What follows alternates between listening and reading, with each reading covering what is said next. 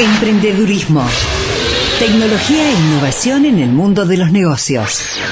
Cecilia Ribeco, en BDG.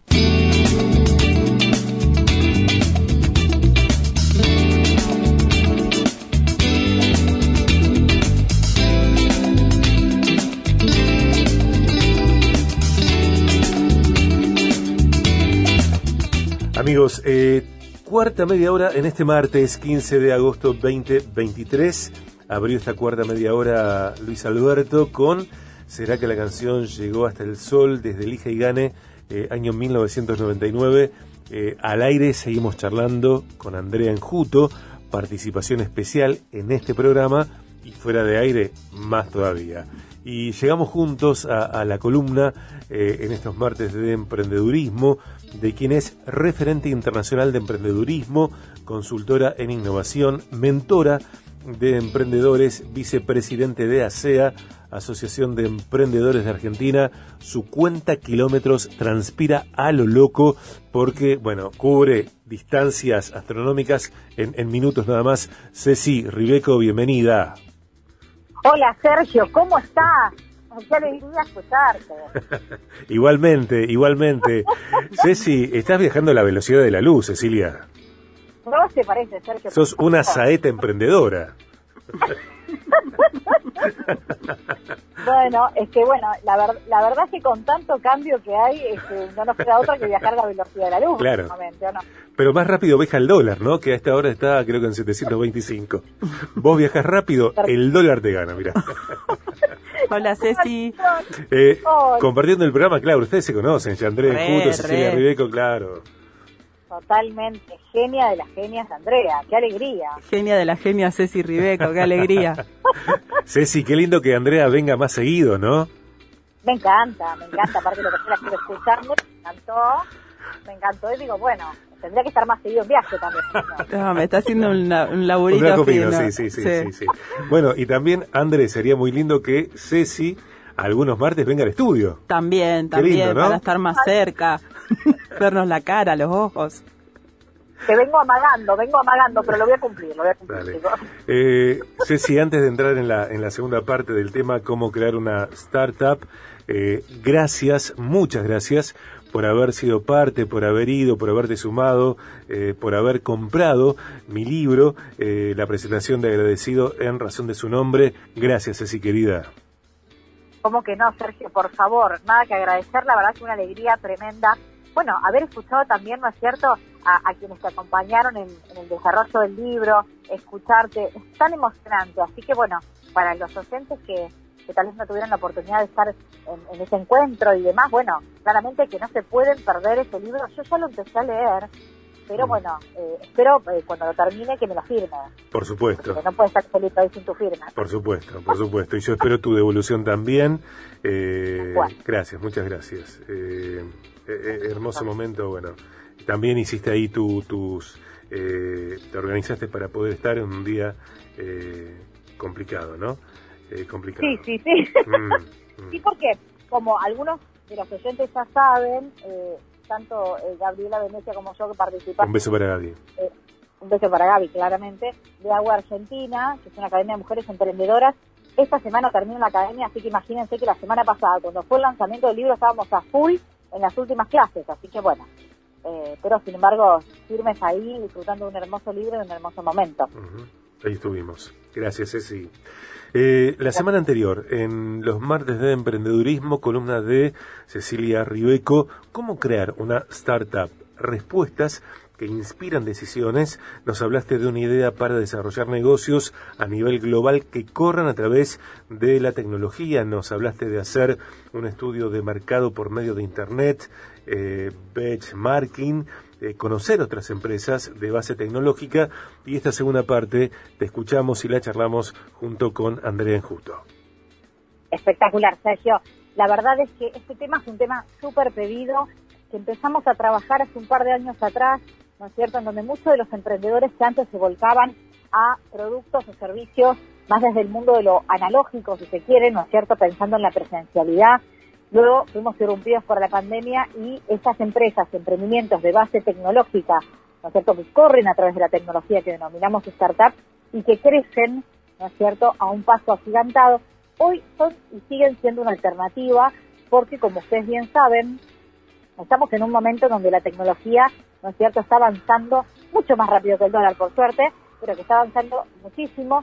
Entonces, bueno, para quienes estén pensando en emprender, en desarrollar algo nuevo, bueno, esas líneas, estos, estas líneas, escúcheme, estas, porque las estoy leyendo, ¿no? Eh, esas recomendaciones, estas sugerencias, creo que les van a venir súper bien y están hechas, bueno, claramente con, mucho amor también para, para que ustedes se puedan llevar herramientas e implementarlas. También, ¿no es cierto? Como decimos siempre, pueden repasar el contenido del micro anterior en nuestro podcast, ¿no es cierto?, de Viaje de Gracia. Pero voy a retomar desde donde vos hiciste el repaso, Sergio, muy bien, eh, alumno estrella. Yo soy el abanderado de, de Arribeco School, me siento en el primer banco, olvídate. Claro que sí. Primer banco, tomando nota de todo. Por supuesto. Hay algo muy importante dentro de tu resumen que tenía que ver con hacer un estudio de mercado, ¿sí? hay mucha información, estamos muy rodeados de información. Cuando pensamos en hacer un nuevo negocio o un emprendimiento que corra a través de la tecnología, una startup, lo primero que se nos van a venir son muchas ideas creativas, ¿no es cierto?, innovadoras, pero lo importante es poder chequear, ¿no es cierto?, hacer una pequeña investigación de mercado. En el micro anterior denominamos que una de las herramientas que nos pueden servir para poder hacerlo de forma práctica es a través del benchmarking, ¿no es cierto?, un estudio de comparación a través de, bueno, qué tipo de empresas similares están haciendo lo mismo o compiten en el mismo segmento con un diferencial diferente para tener idea de dónde estamos parados. Y hoy, Sergio, la idea es que podamos meternos de lleno, Sergio Andrea, que nos podamos meter de lleno en todo lo que tiene que ver con la validación de ese modelo de negocios, que tenemos que afinar, que tenemos que estudiar. ¿Y por qué es muy importante esto? Porque muchas de las veces esas ideas súper creativas que se nos ocurren e innovadoras ya se están llevando adelante en otros lugares del mundo, por eso hay que investigar. Porque si el día de mañana vamos a presentar esta idea súper innovadora, creativa, etcétera, a un posible inversor, y el inversor ya conoce este mercado, no hay nada peor que nos diga, ah, esto yo ya lo vi en Uruguay, en Chile, en África, en otro lado, ¿no es cierto? sí, sí. Eh, en este contexto, bueno, de alguna manera estás diciendo algo en este sentido. En este contexto, ¿qué significa, qué eh, que incumbe eh, la idea, la palabra, el concepto de validación. Perfecto, Sergio. Ahí vamos. La validación de este modelo de negocio tiene que ver específicamente con ponerlo, ¿no es cierto?, en consideración de ciertos parámetros que nos van a dar a nosotros a pensar de si esta es una idea que realmente puedo llegar a llevar adelante, que le puede llegar a interesar a un posible inversor, o realmente es una idea que bueno, la hago un bollito y la tiro al cesto de papel. Eso es algo importante que tenemos que aprender quienes emprendemos, ¿no? Muchas de las veces se nos van a ocurrir super ideas y muchas de las veces se nos van a ocurrir ideas que son una porquería. Entonces, ese, ese proceso de validación nos permite también abrir un poquito los ojos, ¿sí? E ir un poquito más firme en, en torno a, bueno, qué ideas voy a contar, a qué ideas les voy a invertir tiempo y dinero. Y en el proceso de emprender, muchas de las veces, vuelvo a repetir esto, ¿no? Se nos van a ocurrir ideas que no sirven para nada, pero que después nos van a dar el pie para otras que son muy geniales. Entonces, ¿qué vamos a desarrollar, Sergio y André, para poder validar, ¿no es cierto?, ese modelo de negocios que queremos presentar? Una hipótesis, ¿no es cierto? Una situación, ¿sí?, que vamos a validar, una hipótesis que vamos a llevar adelante para poder entender si realmente, ¿no es cierto?, eso que queremos mostrar es atractivo para el público. Entonces, ¿Qué vamos a hacer? Vamos a determinar, ¿no es cierto?, posibles situaciones hipotéticas, ¿no es cierto?, que podrían suceder o no, en donde este emprendimiento, esta startup pudiera ser de utilidad, ¿no es cierto? Pero para eso tenemos que situarlo en un escenario. Entonces, yo les voy a poner, voy a hacer un ejemplo de, hipótesis que puede llegar a funcionar para esta validación, que tiene que ver con, eh, si por ejemplo yo estaba pensando antes de la pandemia, ¿no es cierto?, en desarrollar una startup, ¿no es cierto?, un emprendimiento de base tecnológica que pudiera reunir, ¿no es cierto?, de forma automática, teniendo en cuenta la ubicación, ¿no es cierto?, del usuario y la usuaria, ¿no es cierto?, que tenga activada la localización del teléfono, todos los comercios que estuvieran abiertos, ¿no es cierto?, eh, y que tuvieran servicio de delivery, sin tener que entrar a pedido ya a Google y a otras, perdón, si me quedo chivo, ¿no? Pero digo, sin tener que meterme en otras aplicaciones, ¿sí? creo que hubiera sido, mm, claramente en tiempos de pandemia, una startup en donde los inversores hubieran invertido, ¿no es cierto?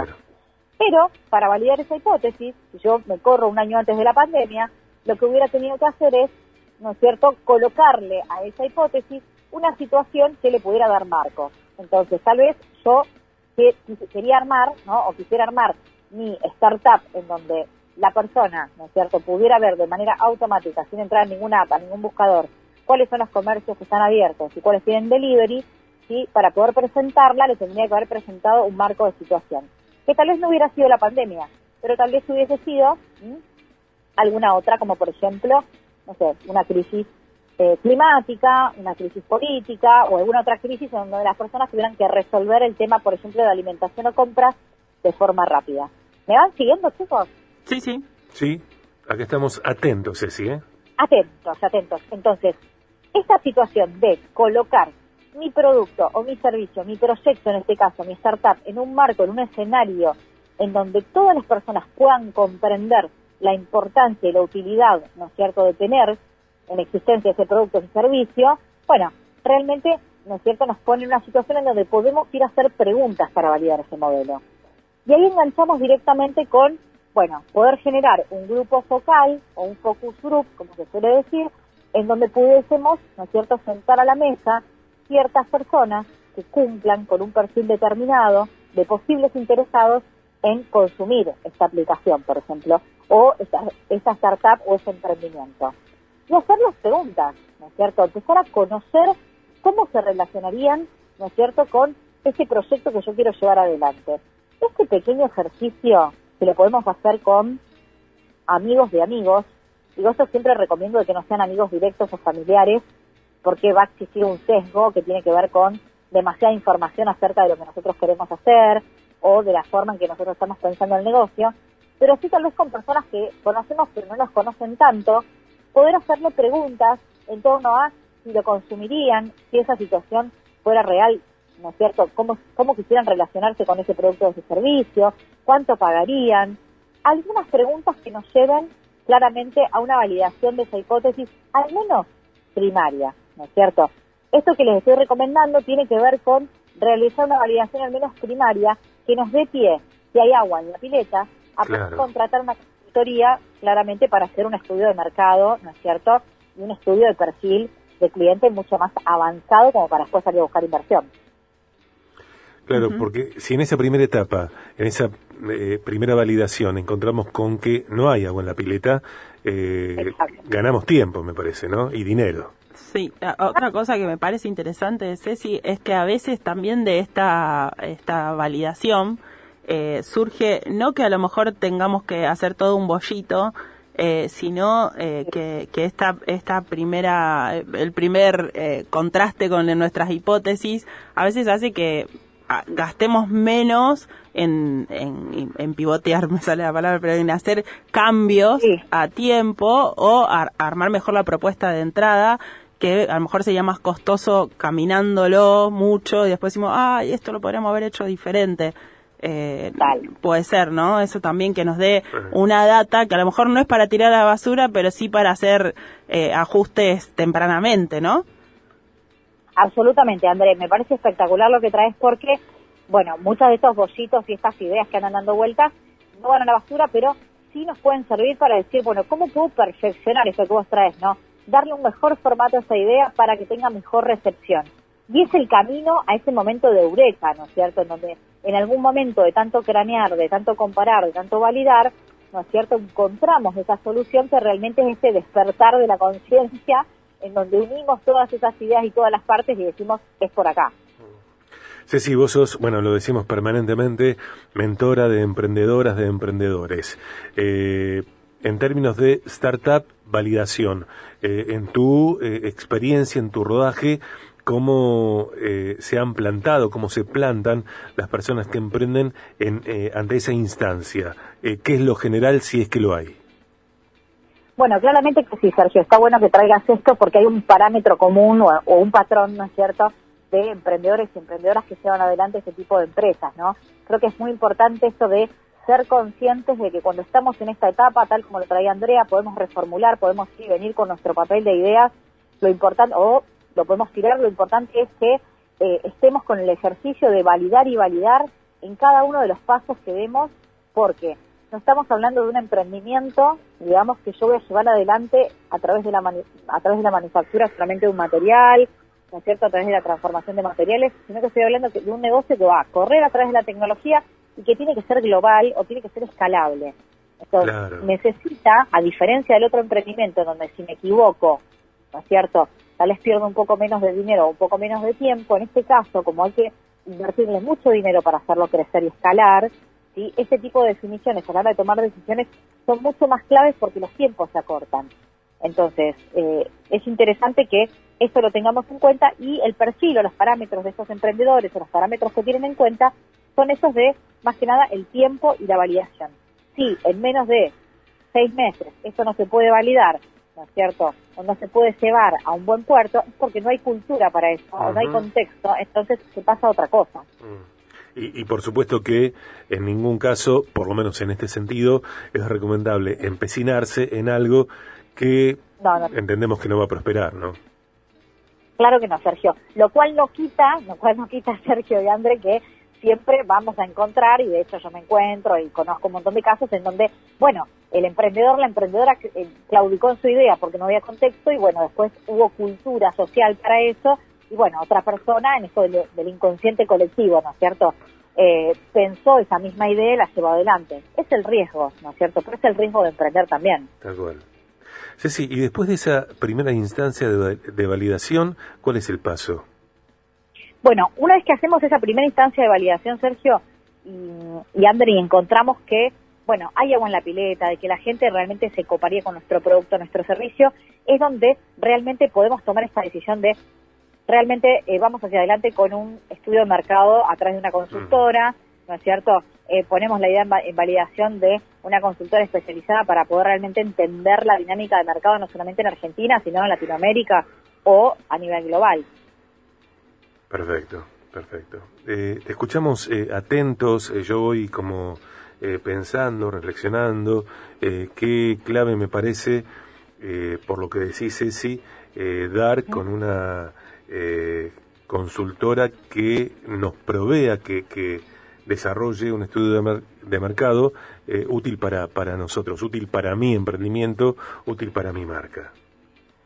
Claro que sí, Sergio. Es muy importante, chicos, esto de siempre acudir a profesionales, porque son los que nos acortan los tiempos, ¿no es cierto?